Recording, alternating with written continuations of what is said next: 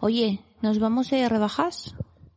Estamos en rebajas. Sí, pues eso, nos vamos de rebajas. Nosotros estamos de rebajas, el mundo está de rebajas y calzadosmartin.com barra duermen está de rebajas. Pues nada, a ver, ahora me meto yo aquí en el móvil y me miro unos zapatitos para la boda.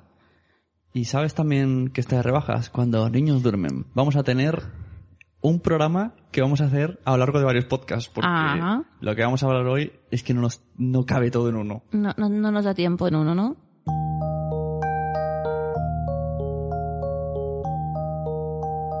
Hola, bienvenidos a Cuando los niños duermen. Yo soy Pepe Y yo soy Noé.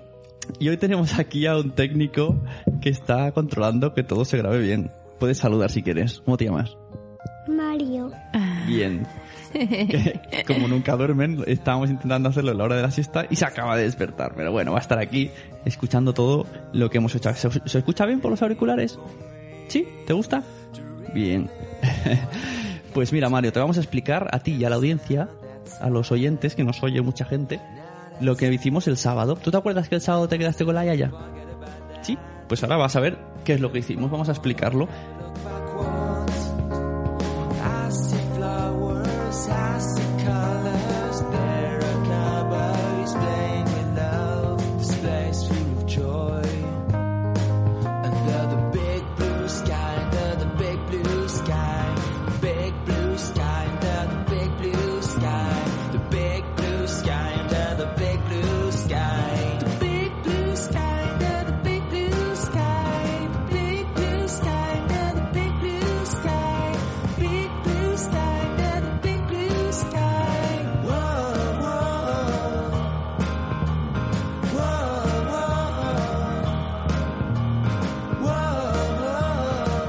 Pues el sábado estuvimos en un evento que se llamaba Gestionando Hijos. Sí, en el Palacio de Congresos de Cataluña. Un evento hecho por... Por Gestionando Hijos, que es un proyecto de Educar es Todo y que tiene como objetivo contribuir a colaborar con madres y padres en su labor educativa. Y ahí estuvimos a las 9 de la mañana. Sí, lo presentaban Leo Farache, que es el director de Gestionando Hijos, y Gloria Serra, la presentadora, que es un encanto de mujer, Ajá, que pudimos de- hablar con ella y todo. La de los viernes en la sexta, que mucha gente dice, ah, la de los viernes en la sexta. Eso. Pues esa. Sí. y entonces un poco tenemos aquí el, el programa para seguir... Es que lo que vamos a hacer hoy es un, un breve repaso, ¿no? De lo que vimos. Tengo unos extractos de cortes de audio y luego haremos diferentes podcasts futuros tratando Sí. temas en profundidad porque es que da para una temporada entera de cuando los niños duermen. Sí, sí, sí. Incluso mucha gente ya nos ha dicho que vendría al programa para hablar del tema. eh, Así que y emplazamos a si alguien estuvo allí de oyente porque quiere participar, que nos lo Exacto, diga. que nos lo diga. Y que venga aquí y por si hay algún tema que, mira, me gustaría, o sea, tengo la, la imperiosa necesidad de hablar de esto, pero no tengo un medio, pues te invitamos aquí, no sé cómo, porque tendrían que dormir nuestros niños, a lo mejor te pones tú y la persona y yo me quedo con los niños. Sí, sí. y hacemos un debatillo sobre al- algún tema interesante que les haya parecido de, de las charlas, porque la verdad, lo que yo te dije, menos mal que tenemos grabadas las charlas, Sí. porque yo salí de allí y me Con gustó, mucha información. me gustó tantas cosas que ya en el coche dije, ya no me acuerdo de nada. Sí, bueno, la gente que esté interesada en ver la plataforma esa de Gestionando Hijos puede entrar en el Facebook y lo, buja- lo busca, que es una comunidad y bueno, y cuelgan muchas cosas sobre temas relacionados con la educación. De todos Vídeos, modos- artículos. Los de Gestionando Hijos hicieron streaming y he leído que la gente está pidiendo los vídeos y los van a ir subiendo poco a poco. Ah, muy bien, pues perfecto.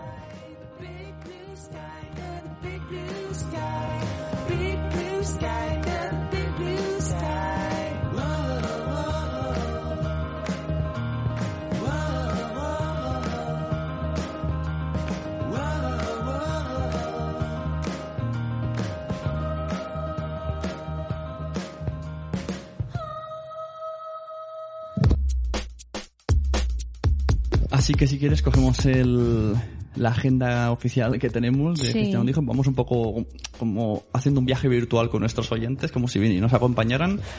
Y, Hmm. y entramos. Como nosotros entramos y nos pusimos en primera fila. Exacto. Un poquito en lateral porque los primeros primeros estaban reservados. Sí, Pero nosotros parecíamos ahí prensa total, con el micrófono Hmm. pegado al altavoz. sí, sí, sí. Pues mira, la primera ponencia fue de Carlos González, pero no el Carlos González pediatra, sino el Carlos González eh, maestro, investigador, divulgador y formador de educadores. Y no tiene. no- yo estuve con micrófono en mano dando fotos y ella estuvo como buena profesora con lápiz y libreta. Así que, ¿qué es lo que tienes apuntado? Yo, mira, hacemos una cosa. Tú lees tus, tus cosas que tengas ahí y yo pongo el corte de audio. Luego comentamos. Vale, pues eh, Carlos González es, eh, nos hizo la ponencia de que se titulaba Todos somos maestros, descúbreselo a tus hijos. Eh, Carlos González es el autor del libro 23 maestros de corazón, un salto cuántico en la enseñanza. Y basada en esta obra ha salido una película documental que se llama Entre Maestros, en la que se demuestra cómo llevar a la práctica su mirada pedagógica. Su mirada pedagógica es eh, un paradigma de la educación, según él, que hace que eduquemos desde el corazón y no desde nuestro cerebro. Es complicado, es muy complicado Yo, de mira, entender. tengo, tengo un corte. Bueno, eh, he querido resumir todas las charlas en menos de un minuto y más un poco teoría titánica. Cuando eh, empezó la ESO, el cambio del sistema educativo, los profesores vieron que perdían autoridad, ¿no? Pero eso tiene una parte positiva si haces un crecimiento personal. Es decir, lo que pierdes de autoridad lo puedes ganar de presencia. Eh, la primera alfabetización del mundo sería la instrucción y la que os propongo yo ahora desde Educar Empoderando es una segunda alfabetización del mundo que sería basado en educar teniendo en cuenta que dentro de las personas hay una esencia, una creatividad, una presencia. Por eso si ahora os pregunto qué es una cultura, todos pensaréis en cosas del pasado. Curioso, ¿verdad? Son preguntas inquietantes que a mí me encantan. ¿Por qué la cultura se contempla como una cosa del pasado y no tú? Porque no vemos a nuestros hijos y alumnos como creadores de ese futuro, sino como habitantes de ese futuro. Y yo esta parte la quiero coger porque es lo que más recuerdo de la charla, que me dejó Sí. pensando un buen rato, que es verdad, ¿verdad? Cuando hablamos de cultura pensamos en libros de historia, Exacto, sí, sí, libros de arte, Mm. pero no en cosas que van a pasar, es verdad, nuestros hijos son la, el futuro de la cultura. Sí, sí, sí. Y decían que tenemos una forma de enseñar, decía Carlos González, que tenemos una forma de enseñar que mm, muy autoritaria, ¿no? Y que a veces tenemos que dejar que el niño actúe para que él sea el propio el propio protagonista de su de su aprendizaje, ¿no? Tipo como la pedagogía Montessori. Y tiene toda la razón. Yo es que ahora estoy confundiendo charlas. ¿Era este el que decía que tenemos que observar qué hace y explotarlo?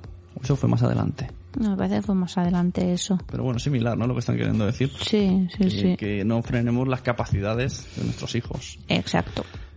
La segunda ponencia fue mm, a cargo de Fernando Botella, que hablaba sobre potenciar su talento y ayudar a encontrar su elemento. Eh, esto es lo que estoy diciendo ahora, ¿no? Exacto, sí. Fernando, Fernando Botella es un biólogo, es especialista en creatividad, gestión del talento e inteligencia emocional. Y él nos hablaba, pues eso, que tenemos que potenciar lo que, lo que verdaderamente es talentoso el niño, que no tenemos que poner etiquetas. Y, y que, por ejemplo, si un niño pues le gusta peinar, pues porque no puede ser peluquero. ¿Quién ha dicho que un, peri- que un peluquero es, será más feliz que un médico? Claro, que nadie le diga, ah, deja de- no, no, no corta el pelo, es una tontería. Exacto. es una tontería. O a un niño le guste manejar los alimentos, oye, a lo mejor es cocinero. Exacto. No, a mí me gustó mucho Fernando Botella. Una frase que me gustó mucho fue una que dijo que un día sin risas es un día perdido. Y tiene razón. Déjenme que les hable de esta esencia de una forma muy sencilla. A mí me interesan los héroes, pero no son los que salen en la tele, no son los que vemos por la noche, a altas horas de la madrugada diciendo barbaridades en nuestras televisiones o en nuestro medio. Mis héroes preferidos son esos que tienen que ver con lo cotidiano, son esos que habría que ponerles a veces una alfombra roja cuando salen del hospital, salen de estar abajo todo el día y la gente tendríamos que estar aplaudiéndoles. Es ese neurocirujano que no conoce nadie, pero que ha hecho que tu hijo hoy pueda estar todavía con nosotros y no haya perdido su vida. Es ese otro doctor que lleva felicidad, por ejemplo, el de la Fundación Teodora, cada tarde con un talento tremendo a las habitaciones de los hospitales, donde nuestros hijos a veces están allí, sintiendo cierto dolor y sintiendo muchos miedos. Tal que no es tan dependiente de salirse de lo cotidiano, de salirse de lo normal, ese taxista que te alegra la vida. o no. Yo cuando llego, por ejemplo, a Barcelona, porque vivo en Madrid, y llego al aeropuerto, lo primero que le digo al taxista, le toco la ventanilla y le digo, ¿qué día tiene usted? Porque depende de cómo los tenga, usted me lo va a dejar a mí dentro de un ratito. Yo haré lo posible porque no, pero a lo mejor no me interesa irme con usted, me interesa irme con otra persona, ¿verdad? Ese talento cotidiano que tiene que ver con las cosas más comunes, con la gente que estamos aquí hoy. Y ese talento cotidiano en esta segunda esencia, lo que quiero comentar es que no puede estar ese talento dependiendo de los juicios de los padres. ¿Y en qué sentido de los juicios de los padres? Tenemos esa costumbre de etiquetar lo que vale de lo que no vale. Ponemos etiquetas ya hasta nuestros propios niños de pequeñitos. Empezamos a decir cosas como, de esto no vas a poder violín, vivir, pero ¿cómo tocando el violín quieres vivir, mi amor? ¿Cómo estudiando formación profesional? ¿Formación profesional? Si estudias formación profesional vas a ser un don nadie. Bueno, si ya de hecho incluso hasta de muy pequeñitos cuando se salen un poquito de la, caligrafía de Rubio, solo un poquito, ya le decimos, este niño no va a valer para nada. Hay que tener cuidado con los juicios propios nuestros, con nuestras propias creencias. ¿Alguien, ¿Alguien sabe de aquí cuáles van a ser las profesiones del futuro? Mi abuela me decía, tienes que estudiar mecanografía. Si no estudias mecanografía no vas a valer para nada. O tienes que trabajar en un banco. No quiero a hacer comentarios de este tema, perdón. Lo que queda muy claro es que las profesiones del futuro no sé cuáles son, probablemente. Gracias. Probablemente puedan ser, ser ingenieros en el tiempo, expertos en mutaciones sociales. Yo qué sé. Pero aquí tiene un biólogo que trabaja en otra cosa. Y además me gusta mucho y me lo paso muy bien con lo que hago. Déjenles espacios a sus hijos para desarrollarse en esas cosas que de verdad les gustan. Déjenles espacios para desarrollarse realmente en eso que les va a llevar a tener una vida equilibrada y corriente. Pero qué bonita la palabra corriente. Como todos los que estamos aquí. Héroes cotidianos que tengan la capacidad de hacer que las cosas sucedan en nuestra sociedad. Y por favor, denle el peso más importante a sus sueños que a nuestras propias excusas. Lo que yo no conseguí quise ser. Donde quise llegar y no pude. Lo que ya he proyectado para ti. Eso no es una forma de descubrir ni de desarrollar elementos, desarrollar esencias, desarrollar talento. En este segundo componente tengan en cuenta esto. Escúchenles, pregúntenles, pónganles toda la atención, dedíquenles todo el tiempo a desarrollar eso que más les gusta. Y a lo mejor no es el judo, ni el karate después del cole. O a lo mejor sí, pero estén muy atentos a eso.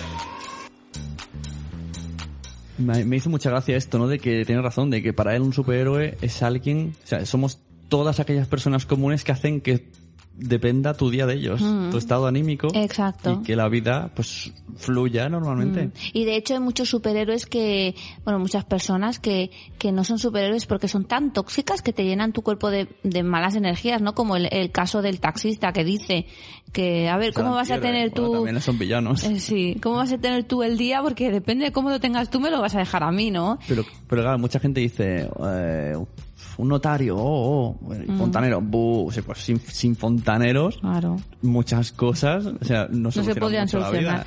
No, y de hecho que, que es eso, ¿no? Que la felicidad no depende del trabajo que tengas ni del dinero que tengas, sino de, de tu propio autoconocimiento. Fernando Botella nos explicaba, ponía un frasco de Chanel número 5 y decía que habían cinco esencias, y entonces Sí. estuvo explicando un poco las esencias, por eso Sí. hablaba de, ha dicho Sí, aquí la palabra esencia. También habló de eso, de, de que no podemos frenar a nuestros hijos porque quién sabe cuál es la, El talento que tiene. el, el trabajo del futuro. Sí, sí. A lo mejor, no sé, le gusta hacer agujeros en la arena y resulta que, que en el futuro necesitamos a alguien que haga agujeros en Marte. Claro, eso no se sabe nunca. Pues la siguiente ponencia nos dejó un poco descolocados. Es de Álvaro Bilbao y se llamaba Las nuevas tecnologías en el desarrollo cerebral de nuestros hijos. Que el título es como buff. Yo pensé, me voy, al- me voy a ir al lavabo y me voy a quedar allí una hora porque qué pesadilla. Pero fue muy interesante. Eh, Álvaro Bilbao es doctor en psicología de la salud y es neuropsicólogo. Y nos hablaba de los efectos de las nuevas tecnologías en el cerebro de nuestros hijos. Por cierto, el libro que va a sacar yo me lo quiero mirar. Se debe entender el cerebro de nuestros hijos. Sí. Eh, dijo una frase de muy interesante de Bill Gates, ¿no? Que nosotros pensamos siempre, uy, pues estas personas famosas, sus hijos deben estar al tanto de todas las nuevas tecnologías. Pues Bill Gates dijo, mis hijos tendrán algún día un ordenador, pero antes aprenderán muchos juegos. Y, y es fuerte esto, porque es verdad, los niños ahora están acostumbrados a estar delante de una pantalla, muchas veces por culpa de los padres, y tanto que nos dicen que las nuevas tecnologías eh, aumentan la inteligencia de los niños, pero en verdad no es así. ¿No? Y de hecho hizo un ejemplo, ¿no? Sí, lo tengo, lo tengo en el corte. Ah, vale. Esto, esta charla, es que claro, él decía, aprender informática, hoy día no es informática mover un dedo. Dice, tú le compras una tableta a tu abuela y la sabe usar. Claro. Mm. Pensad en vosotros, si la tecnología de verdad ayuda a desarrollar la inteligencia, pues bueno, pues vamos a ver cómo sale una pequeña encuesta que os voy a hacer. Eh, llevamos utilizando los smartphones, la mayoría de nosotros, es decir, que la mayoría de vosotros está utilizando smartphones desde hace 5 años. Quiero que levantéis la mano con honestidad todos aquellos que me podáis decir que en los últimos 5 años habéis notado que sois cada vez un poquito más inteligentes. No, de verdad, quiero que no hay ninguno. Bueno, no sé si es que sois tímidos o que de verdad no lo pensáis. Vamos a contrastar la hipótesis de la timidez. Eh, ahora quiero que levantéis la mano aquellos de vosotros que desde que tenéis un smartphone os notáis un poquito menos pacientes, os cuesta trabajo estar en una cena con vuestra pareja sin consultar el móvil, os cuesta estar esperando en la parada de autobús sin tener que sacar el teléfono para mirar algo porque os cuesta un poquito más de trabajo esperar. Levantad la mano. Bueno, lo que sabemos de las nuevas tecnologías es que nos está haciendo cada vez un poquito más impacientes. Y eso os está ocurriendo a vosotros que tenéis un cerebro bien desarrollado, que se ha desarrollado sin la necesidad de toda esta tecnología. Así que lo único que os pido es que os imaginéis el efecto que puede tener en vuestros hijos. Los niños que pasan más tiempo delante de las tecnologías tienen mayor probabilidad de desarrollar trastorno de déficit de atención, problemas de comportamiento, depresión infantil y también obesidad. Y no solo porque no se muevan, sino porque son menos capaces de resistirse a esos estímulos tan interesantes que son la bollería industrial, las bebidas eh, azucaradas, etc. Por lo tanto, la tecnología sabemos que está teniendo un efecto muy importante sobre el cerebro de vuestros hijos. Parte de ese efecto se nota en las pautas de toma de medicación en los niños. Sabemos que como mucho, como mucho, el 4% de los niños tiene déficit de atención. Y sin embargo, la cantidad de niños que acaban tomando medicación por déficit de atención a lo largo de su vida escolar alcanza el 9%. No solamente eso, en los 20 últimos años, la cantidad de niños que toman medicación neuropsiquiátrica, tanto por trastorno de déficit de atención como por depresión infantil, se ha multiplicado en Estados Unidos, y esa tendencia se está replicando aquí en España, por 7. En 20 años la cantidad de niños que toman medicación psiquiátrica se ha multiplicado por 7. La infancia es la edad de la libertad, es la edad de la felicidad y sin embargo 10 de cada 100 niños toman medicación neuropsiquiátrica. Eso nos debería hacer pensar mucho como sociedad acerca de lo que estamos haciendo con nuestros hijos. El tercer mito es que cuando hablamos con padres decimos, mira, es que no desarrolla la inteligencia, siempre hay algún padre que dice, oye, pero hay estudios que demuestran que los niños que juegan a este tipo de tecnología tienen atención más rápida, son más rápidos, tienen mejores reflejos, etc.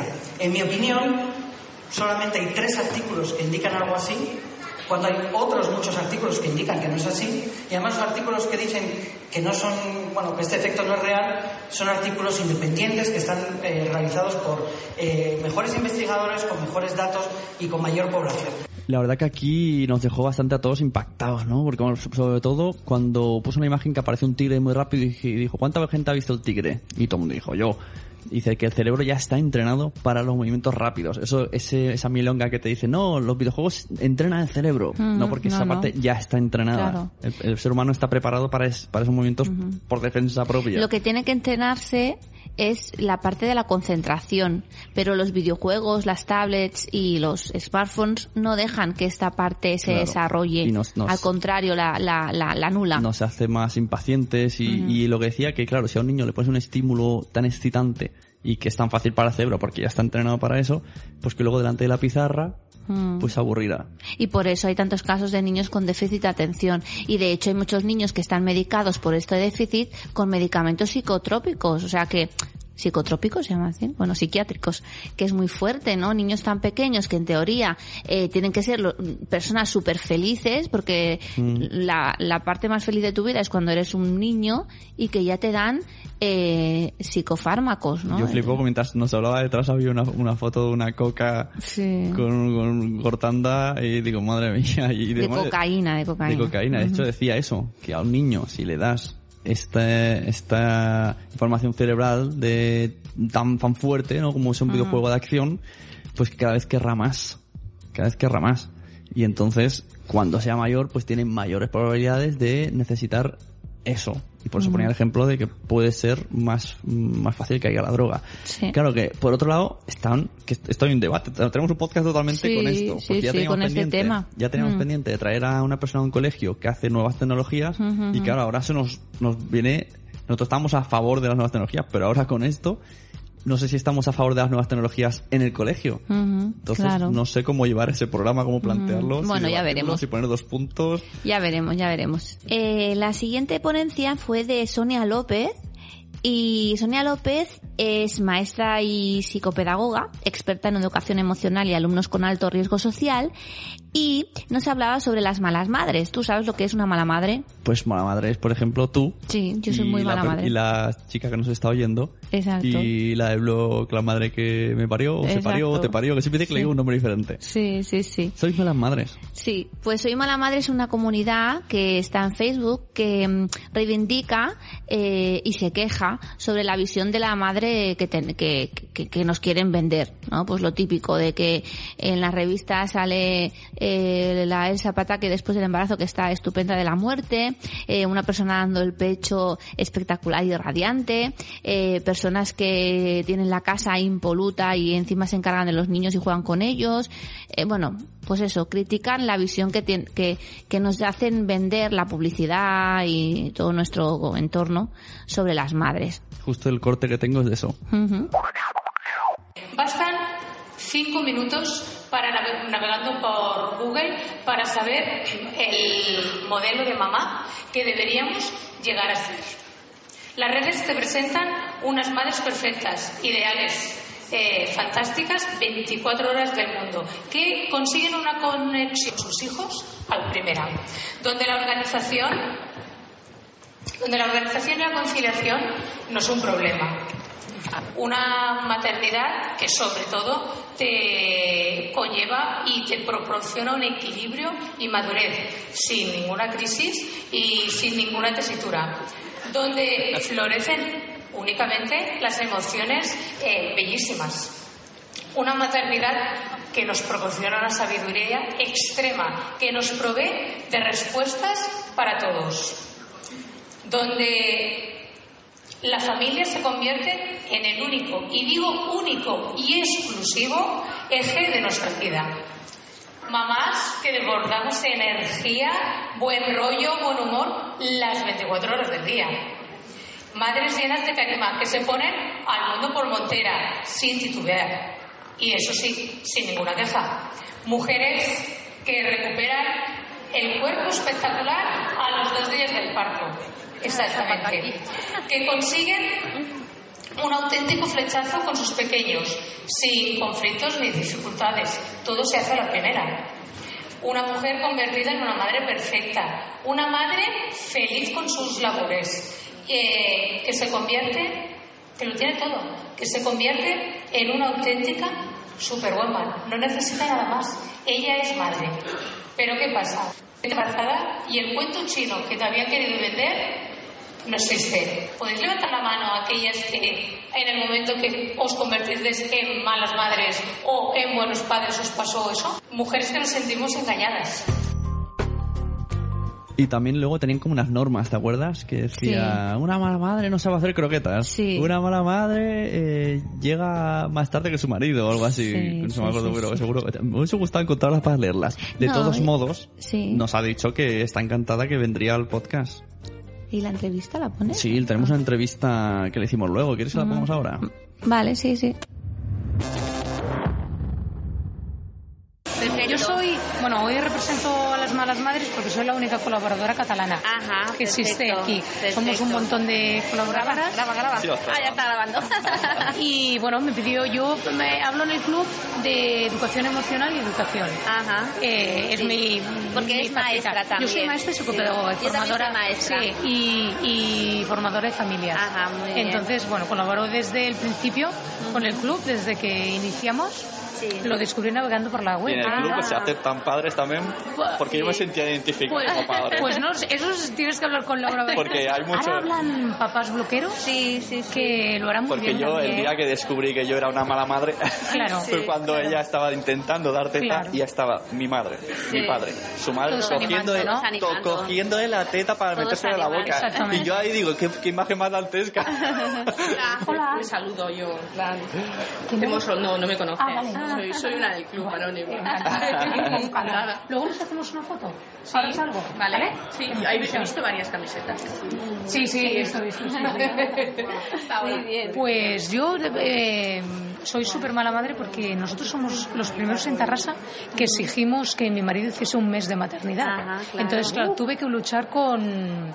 ¿Y lo conseguiste? Lo conseguí, lo conseguí. Ostras, él es muy maestro bien. también, entonces Sí. el colegio, él trabaja en un concertado, el colegio de los salesianos se lo pusieron súper Ajá. felices. El problema fue a nivel mm, de papeles, nadie sabía quién te- tenía que coger Claro, este papel. claro, Los- claro. La verdad es que su empresa Sí. se portó perfecto, porque yo quería que nos involucrásemos. Claro, claro. Lo que pasa es que fue una maternidad súper... Yo luego volvía y estaba cinco meses de maternidad. Claro, o sea, claro. él me lleva al co- al- a la escuela... eh, trabajaba con adolescentes, me acuerdo. Que tenía los adolescentes alrededor y yo dándole el pecho Ya ves, ya pequeño. ves, ya Entonces, a la que descubrí el club dije, "Ostras, es que Es que es verdad. tenemos derecho a quejarnos. Ella no, cuando- no somos nosotros, no. no, sino es el entorno que nos rodea. Nosotros cuando a veces le pregunto, hablamos de la igualdad de la mujer, ella dice, eso es un timo. Sí, o sea, sí, hoy día sí, es un no, timo. es que no es real. No, no es Igualdad real. leche. Yo, por ejemplo, cuando viajo, eh, mi madre me pregunta, o cualquier persona, ¿has dejado todo preparado? Eh, ¿Has sí. dejado la ropa para mañana Sí, y la equipación sí, para el viernes? Y somos nosotros, porque yo igual no estoy en casa y estoy a mi marido. Acuérdate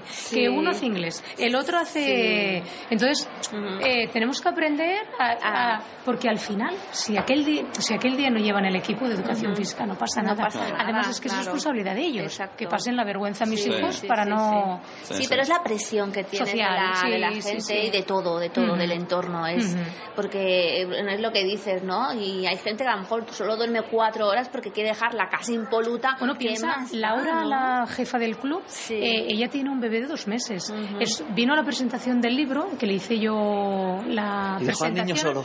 No, no, se la trajo desde Ah, digo, Madrid. qué mala madre. empezamos un pelín más tarde porque le estaba dando el pecho. Claro, no pasa Entonces la nada. gente se piensa que, Sí, sí, que pasamos de todo. ni- Claro. No, no. Sí, sí, Sí, bueno. es que hoy día eres mala madre. ¿Os si ha tienes... gustado la ponencia? Sí, mucho. Sí, muy Solcita bien, porque muy no bien. tenías tiempo, pero Sí, bueno, me han echado bronca porque me he Claro. pasado dos minutos. Bueno, pero es que los otros han ido muy. Sí, han ido- tiempo sí, y entonces, sí, claro. Pues nos vamos a hacer una foto, ¿no? ¿Te parece? Lo pondremos en nuestro blog. Por supuesto.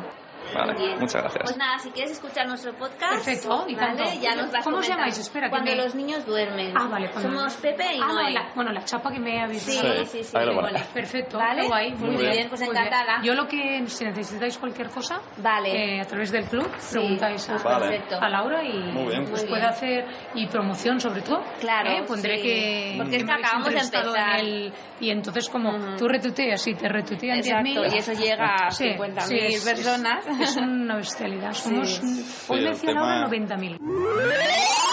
Pues después de la entrevista a Sonia, que hicimos nuestro, nuestro spam adecuado, le dimos un, un detallito del podcast. Sí. Y estaba encantada y muy contenta y que dijo que vendría al programa, aunque creo que se piensa que, que es Que un tenemos estudio. un estudio. Sí, un estudio que es un comedor. Bueno, como nos estará oyendo ahora, mm, que sepas que es nuestra casa y que mm, preferimos que sea por Skype Sí. o algo, ¿no? Porque como lo hacemos cuando los niños duermen, Sí, exacto. es real el título. Ujú. Entonces nosotros encantados de que venga a hablarnos del Club de las Malas Madres, así que ya iremos haciendo agenda para después de en vacaciones, después de vacaciones. Y también entrevistamos a la presentadora, Sí, muy maja, Gloria eh, Serra. Gloria Serra. que ha tenido bebés ahora unos gemelos hace Sí. poco. Y claro, le quisimos preguntar y sobre su ma- maternidad. Ujú. Dejamos la política a un lado y nos estuvo explicando cosas, pues eso, más o menos de que su empresa, Sí, a tres media. a tres media, que pues que le trata muy bien y que está muy contenta. Exacto. Y No, luego sí, ya, off the record, hablamos de, de las dietas, de recuperar cuerpos, embarazos. sí. Sí, de todo, de todo. Hablamos un poco. ¿Qué tal se te da la Bueno, la verdad es que bien, bien, Sí. como también es un proyecto además en común de dos y muy compartido, muy deseado, muy querido. Y yo creo que hemos tenido la fortuna, me lo preguntaban hace unos minutos, de no ponernos nerviosos, que yo creo que los padres queremos hacerlo también. Mm, claro. Eso, afortunadamente, ¿eh? porque hasta no hace muchos años uno tenía los hijos que tenía, no Sí. los que quería. Y ahora como afortunadamente se vive una maternidad y una paternidad consciente, querida Sí. y buscada, Sí, sí. pues se quiere hacer también que ese deseo a veces mata la Claro. naturalidad de la educación, Exacto. que demasiado. y esto, o sea, tener la vida profesional, ¿cómo lo vais ¿Cómo a te lo manejar? compaginas? Mm, La verdad es que Ahí hemos está. tenido suerte hasta el momento, está. profesiones liberales, con lo cual los horarios se pueden ajustar. Yo he tenido una suerte fantástica, no tengo palabras para describir con lo bien que me trata a tres media, que han sido no solo muy comprensivos con todo el proceso de la maternidad y el Claro. nacimiento de los bebés, sino que también ahora en el trabajo son es una, la verdad es una empresa muy familiar y eso se nota. Con lo cual yo no me puedo quejar porque, insisto, tanto el padre como la madre tenemos profesiones liberales, con lo cual podemos ajustar muy bien los horarios. Ahí las dificultades lo tienen Sí, por porque desgracia aquí la gente que va Lo que decía lo de las malas madres, de ante- pito. antes no había malas madres porque la madre estaba en casa. Claro. prácticamente todo el día, pero ahora la madre trabaja y no todas las empresas tienen esa ductilidad. Yo creo que es una cosa que se va a ir imponiendo. Hay trabajos que no tienen vuelta de hoja, pero en general la ductilidad de la empresa yo creo que es de sentido común porque eh, trabajadores y trabajadoras contentos y felices con su vida familiar son muchísimo Claro, mejor trabajadores claro. y trabajadoras. en- No se quieren ir a la empresa, en mi caso, Sí. que hablo Claro. maravillas de la empresa, no me quiero ir de ese sitio porque me trata muy bien y trabajo sí. como una jabata. Es decir, si un día si tengo que dos casa- horas no llegar, pues luego las dos horas siguientes son de un trabajo total Claro. y pleno. Claro, estás pensando, está mi hijo enfermo en casa y Claro. no lo he dejado con la vecina. Pues y- el rendimiento no, no. es nulo en ese Claro. momento. En cambio, Claro. me puedo acercar un momento, te aseguro que al día siguiente, si puedo, me quedo más y en cualquier caso, Claro, las es que horas es que, paso es una Exacto. Total. Muy Sí, bien. sí. ¿Y qué piensas de todas las ponencias que han estado hablando? Por ejemplo, el tema de las tecnologías. Uh, esa- esa- Mira, a ha sido una matado. revelación. Iba a tirar el Sí, sí, móvil. De verdad, Sí, no, porque además este es un tema precisamente que nosotros estuvimos hablando antes de nacer. Sí. Las criaturas estuvimos hablando mucho de ese tema porque nosotros utilizamos mucho. mm, Mi pareja es informático, con lo cual imagínate el nivel de uso que se hace. Claro. Y lo estuvimos comentando. Y fíjate qué curioso, le voy a hacer muy feliz cuando vuelva a casa porque nosotros tuvimos esa revelación. Sí, o sea, nosotros sí. dijimos, de momento que no toquen nada. Y, y ya veremos. Claro. Porque a- ante la duda pensamos, mejor que jueguen, que tengan Exacto. libros de papel. Y aquí Exacto. tenemos los de Cruilla, que son una maravilla. Sí, sí, sí, sí. Y luego ya veremos, porque si nosotros fuimos capaces de aprenderlo de mayores, pues y fíjate qué curioso que cuando he oído al experto he pensado, bueno, yo creo que toda la sala hemos tenido una revelación Sí, con sí, ese sí, tema. la verdad Sí. es que sí. De Sí. todos modos es difícil porque nosotros Es muy tenemos- difícil. intentamos al niño que no se pega a su amigo y dice, está jugando Claro, a Sonic. porque y digo, es el entorno. Pero eso no pasa. Tú también de pequeño te ibas a casa un amigo que le dejaban comer nocilla a toneladas, Exacto. en mi casa Sí. ni siquiera compraban, y yo me ponía allí ciega de Claro. nocilla porque sabía que luego no iba a comer más nocilla Claro. ya en lo que me quedaba de Sí, semana. sí, Con lo cual viene a ser un poco lo mismo. sí, siempre hay sí. niños, y de más pequeños, oye, siempre había niño que tenía videoconsola Eh, y tú no tenías, y que se exacto. tiraba seis horas y tú no. Y tú ya sabías, y cuando llegabas acá, ¡ah! y decían, bueno, pues esa, pues vete a vivir a esa casa, porque en esta casa es Claro. la clase. Claro. Con lo cual, mira, a mí me ha tranquilizado mucho, porque Sí, nosotros sí, teníamos sí. nuestras Yo dudas. me he quedado con la imagen de la, de la droga, Sí. bueno, que yo, cuando, Claro. yo a mi le dejé alguna vez que instalé la Wii.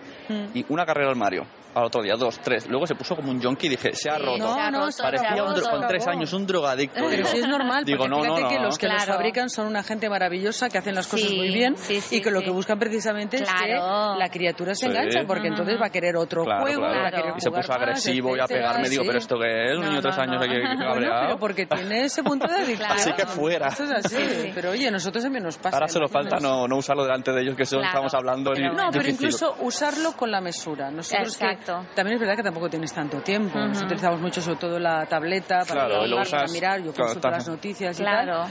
Pues ahora no tengo tanto tiempo de hacerlo. claro. Entonces, bueno, también el sentido común. Yo creo que Claro. al final es lo que os Es que después, es sí. lo que lo que se basa en la educación, Claro, ¿no? Pues tener es sentido común. Un poco de y- sentido común, de razonamiento Exacto. y prueba y error, tú. Exacto, ya está. Luego dice, ¿y por qué antes me dejabas jugar y por qué Claro, ahora no? pues Porque mira. papá ha decidido que esto es Claro. mejor y piensa Claro, que tal. Claro, eso es verdad. Bueno, Bueno, pues cuando quieras escuchar nuestro podcast, Sí, no, sí que lo haré porque lo que sí que tengo son, yo viajo muchísimo Sí. Y en la tableta claro. lo Claro, muchísimo entre otras cosas y el, claro. y el, y el, eh, or- teléfono pues para ver Sí. programas de televisión o cosas que no puedo ver o podcasts que estoy suscrita Claro. a muchas cosas. Pues te gustará, Me te encanta, gustará. estoy convencida que sí. ¿Te puedes hacer una foto Claro con que nosotros? sí, por Pues supuesto. venga, Bueno, tú la hago yo. Entonces luego tuvimos un lounge. Sí. Que puedo hacer una pequeña Bueno, queja a gestión un brunch, un brunch. Brunch. Eh. Yo no sé si había poco o es que la gente tenía mucha hambre. No sé, pero yo fui a buscar algo y no lo, había que, nada. lo que es comida yo no vi nada. No. A lo mejor no había. Lo que es bebida quedaban cuatro fantas y no exagero, dos en una mesa y dos en Sí, otra. sí, y agua. Y una cola inmensa para el fotomatón de la película Este de los Sentimientos Sí. que no pudimos llegar al final porque La estaba de cerrado. Ins- Inside Qué Out. rabia. Que Pero- una cosa que no entiendo, ¿por qué en inglés se llama Inside Out y en castellano se llama del revés? Porque No no, se tienen ni entiende, idea. no se entiende. Porque esto es otra asignatura, quejarse constantemente. Sí, sí, sí, no se entiende. Si empezamos de los medios de comunicación ya hacen esas cosas garrafales como pretendemos que se aprenda inglés en este país. Sí. Bueno, yo quiero decir que después de, de todas estas charlas, que Espera. son cuatro charlas, que han sido cuatro charlas, estábamos agotados. Entonces me planteé una cosa, me planteé, si nosotros hemos estado solamente desde las nueve y media hasta las once y veinte sentados y estamos agotados, imagínate, imagínate un niño en una clase Claro. seis horas Es sentados. que de hecho, en la segunda hora, Hmm, o Gloria. Gloria y Leo, Y Leo, sí. pusieron música de cha-cha-cha, que resulta que es un anuncio que veremos pronto de Coca-Cola porque, Mm. porque salía ahí. Sí. Y dice que cada media hora hay que hacer dos minutos de cha-cha-cha. Sí. Y entonces pues salía gente a la oficina bailando y entonces nos hicieron bailar a toda la sala un Ujú. poco de cha-cha-cha. Claro. Y claro, Porque es ellos decían, ahora pensar, no sé si, no sé si fue alguna psicopedagoga o alguna charla, que lo dijeron, pensar en los niños cuando Claro. están tantas horas sentados en el cole. Yo por eso lo hago, ¿eh? muchas veces de clase en clase. O dice, damos "Ahora una bailar". vuelta, sí, Pues damos próxima- una vuelta por la clase. Hacen la conga la próxima vez. Claro, Ahora vamos sí. a hacer la conga. Lo que pasa que luego para calmarlos es más complicado. Bueno, ¿eh? es todo entrenamiento. Sí. Y cuando estuvimos en el brunch conocimos, que eso, otra pequeña queja, yo que voy a otros eventos de internet, Mm. hubo muy poco tiempo de socializar. Sí. Solamente ese pequeño tiempo de Ujú. estuvo bien, pero Sí. como que luego, claro, ya hay gente que nos conocemos de blogs, yo no tanto porque ni nosotros porque no estamos desde hace tiempo, pero Sí. muchas madres sí, Sí, sí, sí. casi todas las madres. Mm. Y claro, eh, no tienes tiempo de hablar de, ah, mira, tú eres del blog tal, tú eres del blog cual. Mm. De todos modos, pillamos, porque la vi por Twitter, y le dije, luego te, te entrevistamos. Pillamos a M de madre y a otra chica y le hicimos unas dos preguntitas porque tampoco te digo que no hubo tiempo Mm. de demasiado. Quizás fue demasiado comprimido el, el evento. Sí. Eso es mi única queja. Mm. Y que no tuve Coca-Cola. Ah, sobre todo eso. y el, no, el fotomato me mató mucho. A ver qué os ha parecido, ¿vale? Aquí tenemos a M de Madre. ¿Qué tal? ¿Qué te ha parecido un poco? ¿Cuál es la, la charla más te ha gustado? Pues me han gustado muchas, casi todas me han gustado y mucho, la verdad. Hombre, cada uno tenía su cosilla. O sea, te hacen reflexionar mucho, cosas que ya sabemos normalmente, pero que no va mal que nos recuerden, las tecnologías son bastante De la peligrosas. tecnología, iba a nos tirar ha el tocado a móvil. todos, o sea, se acabó la tele, se acabó la Wii, se acabó todo. Todo, el móvil No, fuera. bueno, todo con, todo con moderación y sabiendo decir no. Nos han dicho ¿Y que aprender a ser eres mala madre o no eres mala madre? Yo hago lo que puedo. o sea, sí. Yo, yo le he dicho, yo quiero ser mala madre porque yo, yo os entiendo. Yo, Yo soy mala madre de tres y, y bueno, ahí lucho por hacer mi día lo mejor posible. ¿De qué, de qué edades? De cinco, cuatro y casi dos. Qué valiente, ¿eh? Qué Súper valiente, súper mala madre valiente. ¿Y los has dejado solos? Con el súper buen padre, Qué mala sí, madre. que ya le tocaba. Claro, ya toca, ya toca. No, no, ha sido muy ¿Y interesante. tu blog cómo, cuál es? Mi blog se llama Las orejas de Titi. ¿Perdona? Las orejas de Titi. Ah, vale. Ah, me llamo Agata. ¿Y cuántos hijos tienes? Tengo, bueno, estoy esperando el tercero. Tengo, he tenido dos, el segundo murió, estaba enfermito del corazón. ¿Cuál es la charla que más te ha gustado? A mí me gusta mucho esto de las nuevas tecnologías, bueno, las, no de las tecnologías, esto en general de, del cerebro de los niños y tal, me ha gustado mucho, las, las ideas que nos ha dado. Pues la verdad. Y el de buscar el talento muy, también gustado mucho, está muy bien, la verdad. Que es un poco lo que decía la, la chica que ha hecho la pregunta, que ahora los ella es maestra, tiene pizarra digital. Eh, conocemos un colegio en San Boy que queríamos entrevistar para el programa que utilizan iPads. Y bueno, y el chico que nos lo dice está todo emocionado así, todo en favor de los niños. Yo digo, otra, todo esto me, como que me ha chocado. Sí, quizá- yo lo que he entendido quizás como, como no de tan pequeños, ¿no? A lo mejor so- tendemos mucho. Ya a mi hijo de dos años le dejo el iPad cada dos por tres y quizá es que no se enganchen tanto realmente, ¿no? Un poco el miedo. Sí, se puede como todo... Con... ¿Estás? Siete meses. Madre mía, qué bien, ¿eh? ¿Niño, niña? ¿Una niña? Una niña. Bueno, Sí, sí, con ganas. con ganas. Bueno, pues ahora seguiremos viendo qué toca ahora. Me parece que hay padres blogueros, me parece. Pues vamos a hacer una Vamos a fotomatón. Si nosotros también íbamos. Claro, que hay cola. Y la siguiente ponencia fue sobre educar para y en la adolescencia eh, y nos la hizo Eva Bach. Que Eva Bach es una pedagoga, maestra, escritora, formadora de formadores, terapeuta y orientadora familiar y madre de dos hijos. Y nos hablaba, pues eso, sobre el temido tema de la adolescencia en los, en los padres y ella decía que se puede sobrevivir a ella con dignidad y sobre todo con alegría y con humor. Necesita el que está creciendo, el adolescente, adultos crecidos, que estén de verdad crecidos. Necesitan adultos plenamente adultos. Adultos que estén en su lugar de adultos y que ejerzan de adultos. Para adolescentes ya están ellos.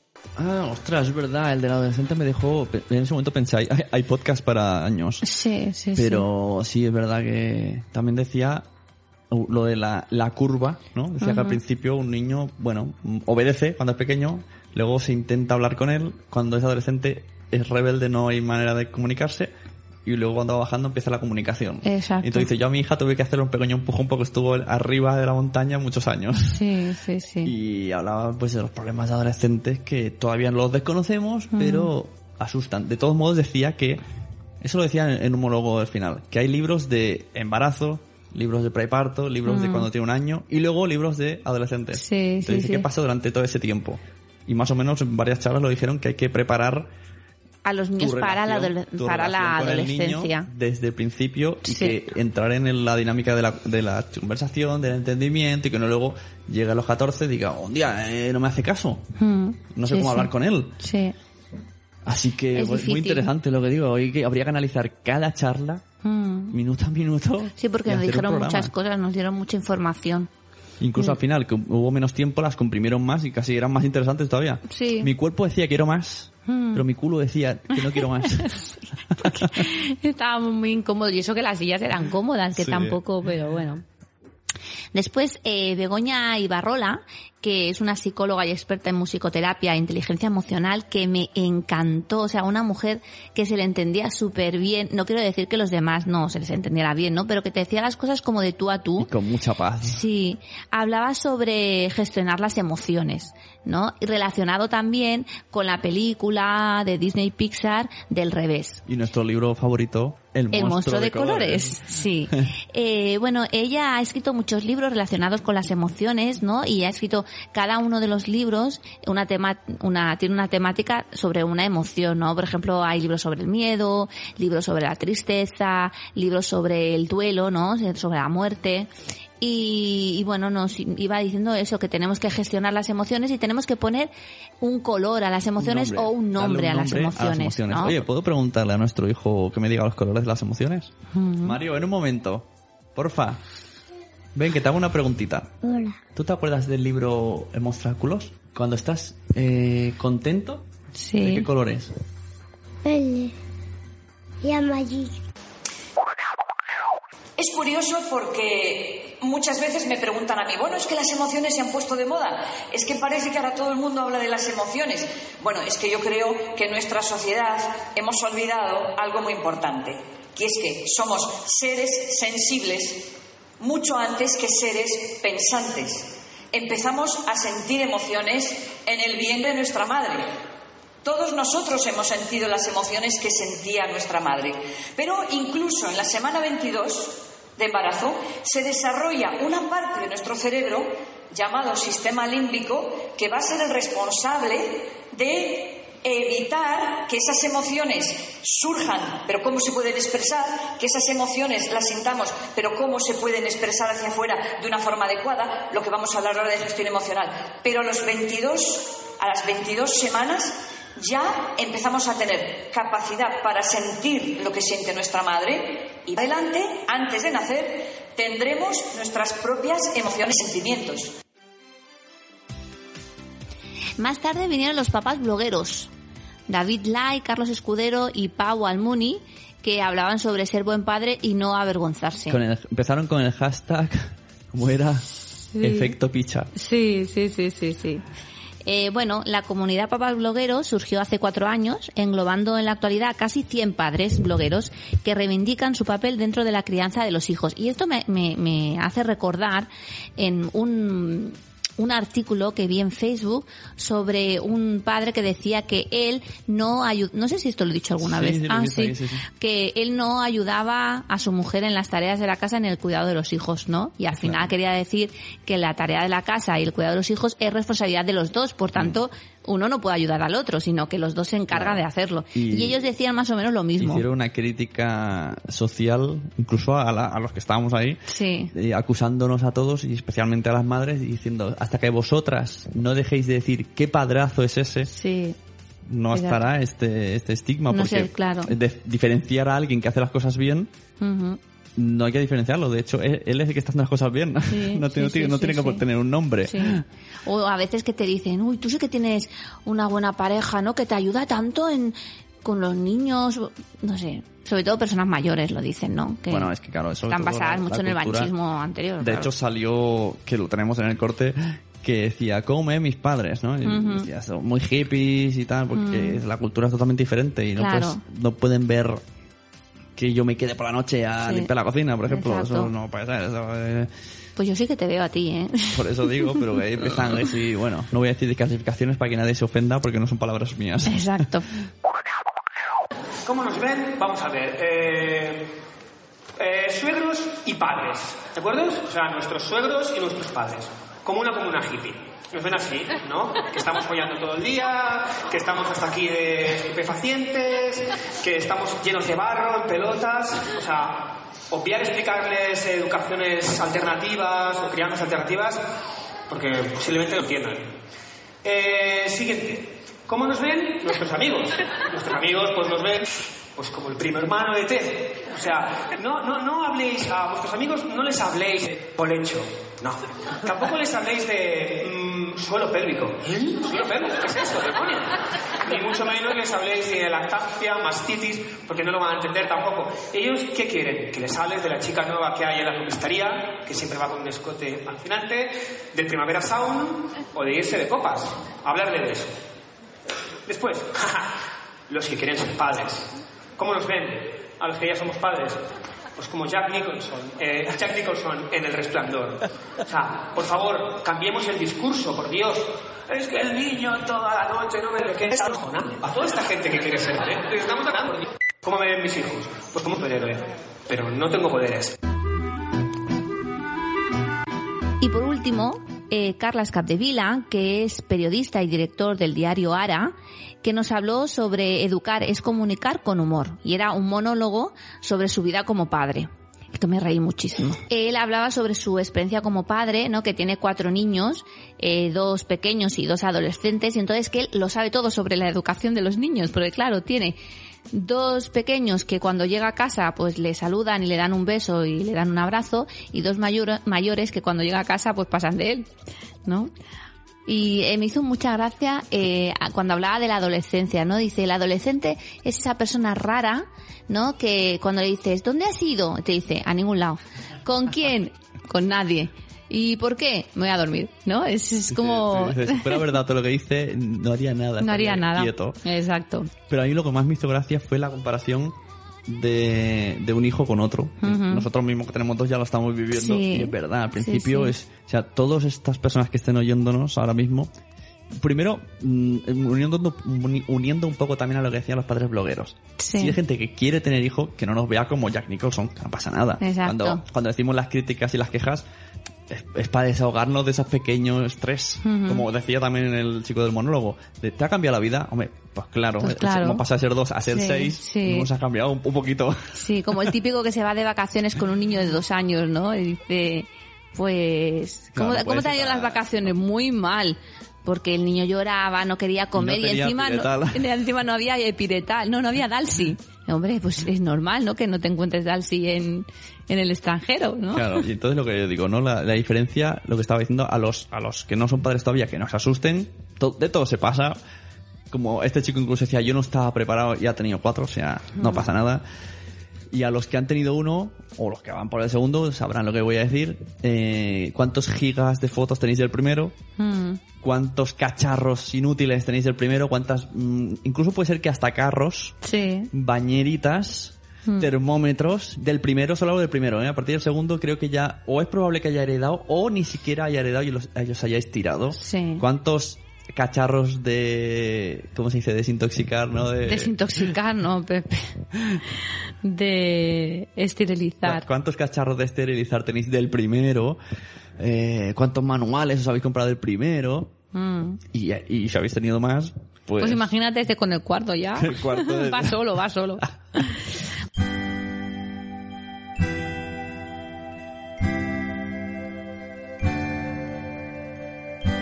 Bueno, pues nada, que estuvo muy interesante, que nos lo pasamos muy bien, que damos las gracias a Gestionando Hijos por este evento, que tendría que haber hecho, bueno, tendrá que hacer muchos más y seguro que iremos y, y nos pondremos al día de todos los temas relacionados con la educación. Eso, y muchas gracias a todo aquel que hablamos con él y estuvo encantado de- del- del podcast de la chapa de que vamos a Sí. escuchar o de los que aceptaron Sí, sí, entrevistas sí. Ujú. de Gloria que me pareció súper cercana, la verdad. que- Sí, y Sonia también, ¿eh? Sonia López del Club de Sí, las la Malas mala Madres. madre me encantó También. mucho, enseguida es súper dispuesta y, y seguro que, vamos, en menos de, de un par de meses la tenemos por aquí. Ujú.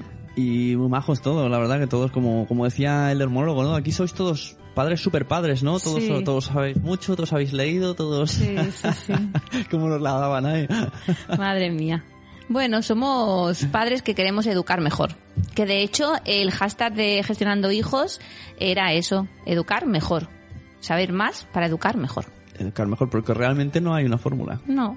Yo salgo en conclusión, ¿no? Uniendo todas las charlas en una. Educar sin imponer, dejándole ser al niño como es, guiándolo y, Y acompañándole. y evitándole cosas mm, tentadoras para que llegue a ser y sobre todo una cosa muy importante no que esto ya lo hemos dicho en otros eh, leyendo algunos blogs en anteriores podcasts no intentando hacer que sean lo que nos, nuestras frustraciones Exacto. sino que elijan su camino y nosotros Exacto. le ayudemos a ello.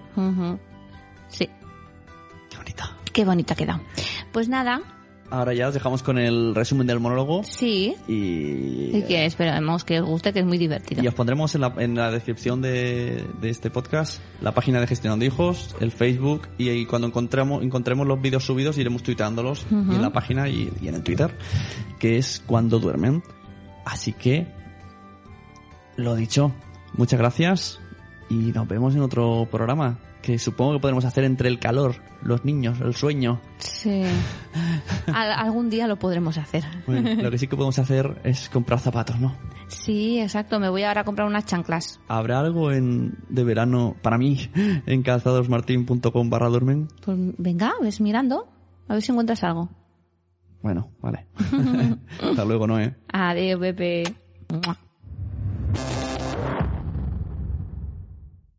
Me han, me han dado 19 minutos y además yo hace 19 años soy padre, o sea que me, han dado un minuto por año y me parece poco, o sea, porque, porque alguna experiencia tendré, ¿no? Eh, hace 18 años tuvimos a un hijo, fantástico, hace 13 años a otro hijo y hace 6 años a otro, ¿no? Entonces eh, la situación, por si alguien tiene una, alguna duda entre- de la diferencia entre un niño y un adolescente, que venga a casa porque tenemos dos de cada.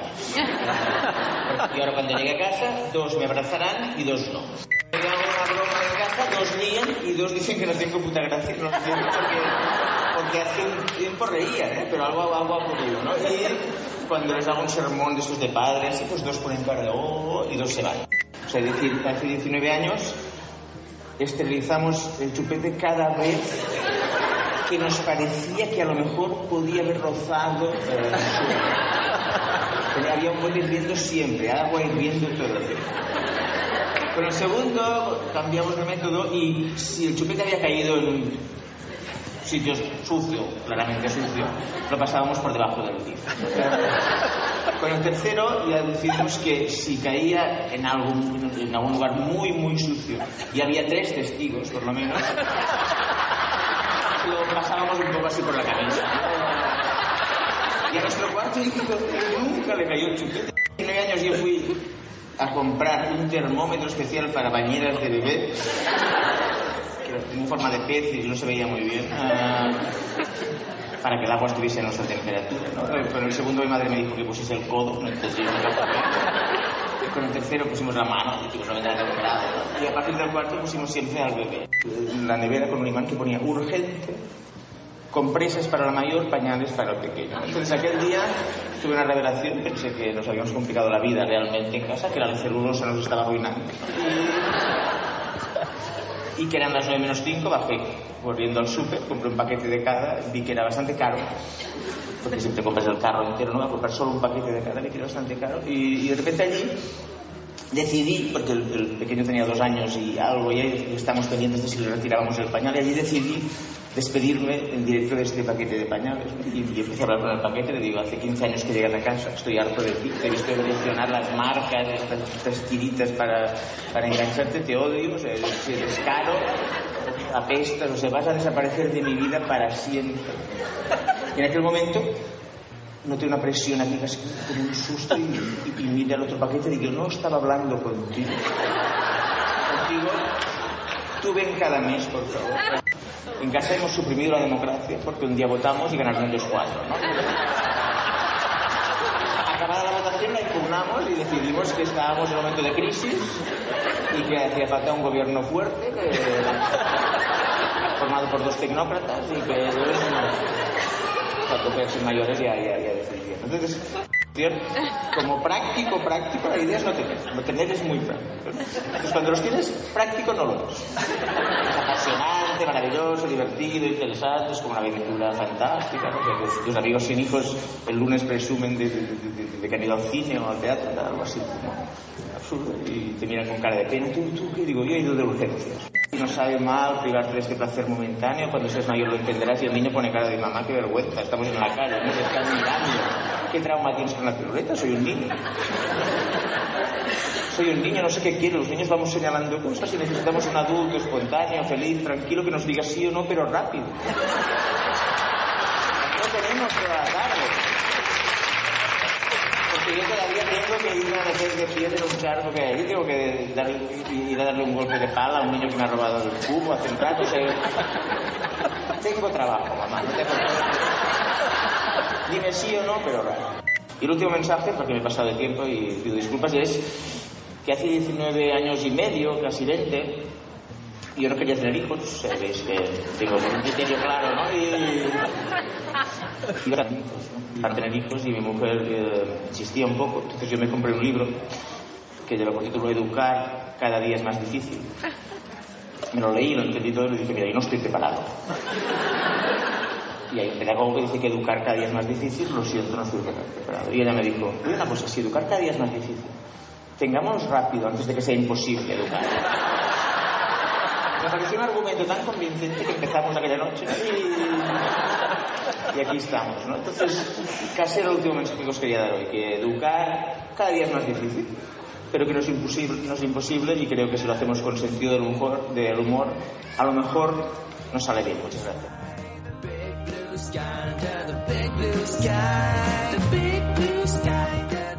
Suscríbete a Cuando los niños duermen. Puedes escucharlo en iTunes, en iVoox, en Spreaker o en nuestra página cuandolosninosduermen.com. Déjanos sus comentarios en la web o en las redes sociales, Facebook o en Twitter como arroba cuando duermen.